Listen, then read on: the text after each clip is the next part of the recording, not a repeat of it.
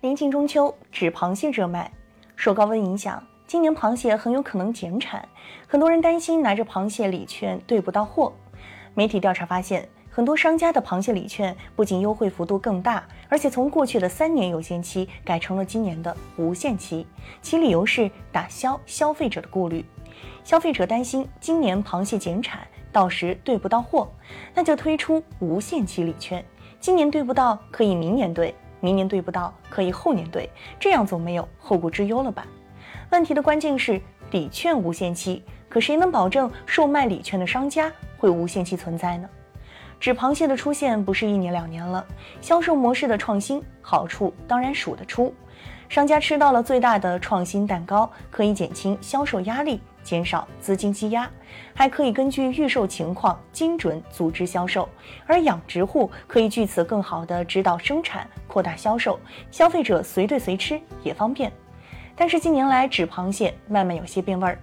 从往年经验来看，虽然手里拿着蟹券，但要想吃到吃好，不是一件容易事。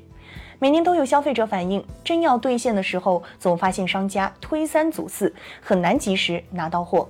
商家会打太极，发货始终在路上，有的干脆玩上了水上漂，人都不见了。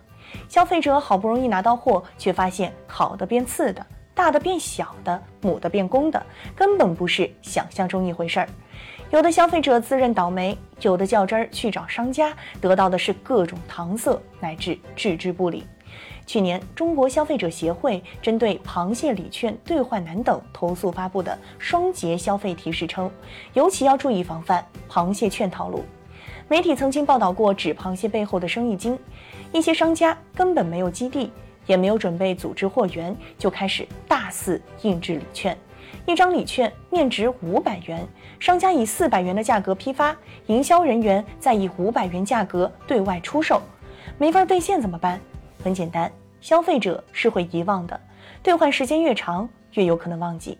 仅仅是遗忘的收益，就让不少商家赚得盆满钵满了。市场上还存在回收礼券。营销人员一边以五百元价格销售，一边再以二百五十元价格回收，然后再以三百元的价格反卖给商家。印制、销售、回收、转卖，一条龙下来，形成了一条完整产业链。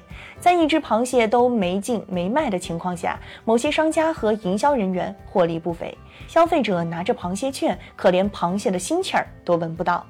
往年有限期三年，今年变成了无限期，真是为消费者着想，还是精心设计的一个陷阱？有律师认为，纸螃蟹属于预售券，而无限期券比有限期券的风险还要大，建议将此类非一次性兑换螃蟹的预售券纳入到类似预付卡管理办法的监管体系中去。一年又一年，纸螃蟹还要带着疑问爬多久？是该捆上监管的绳子了。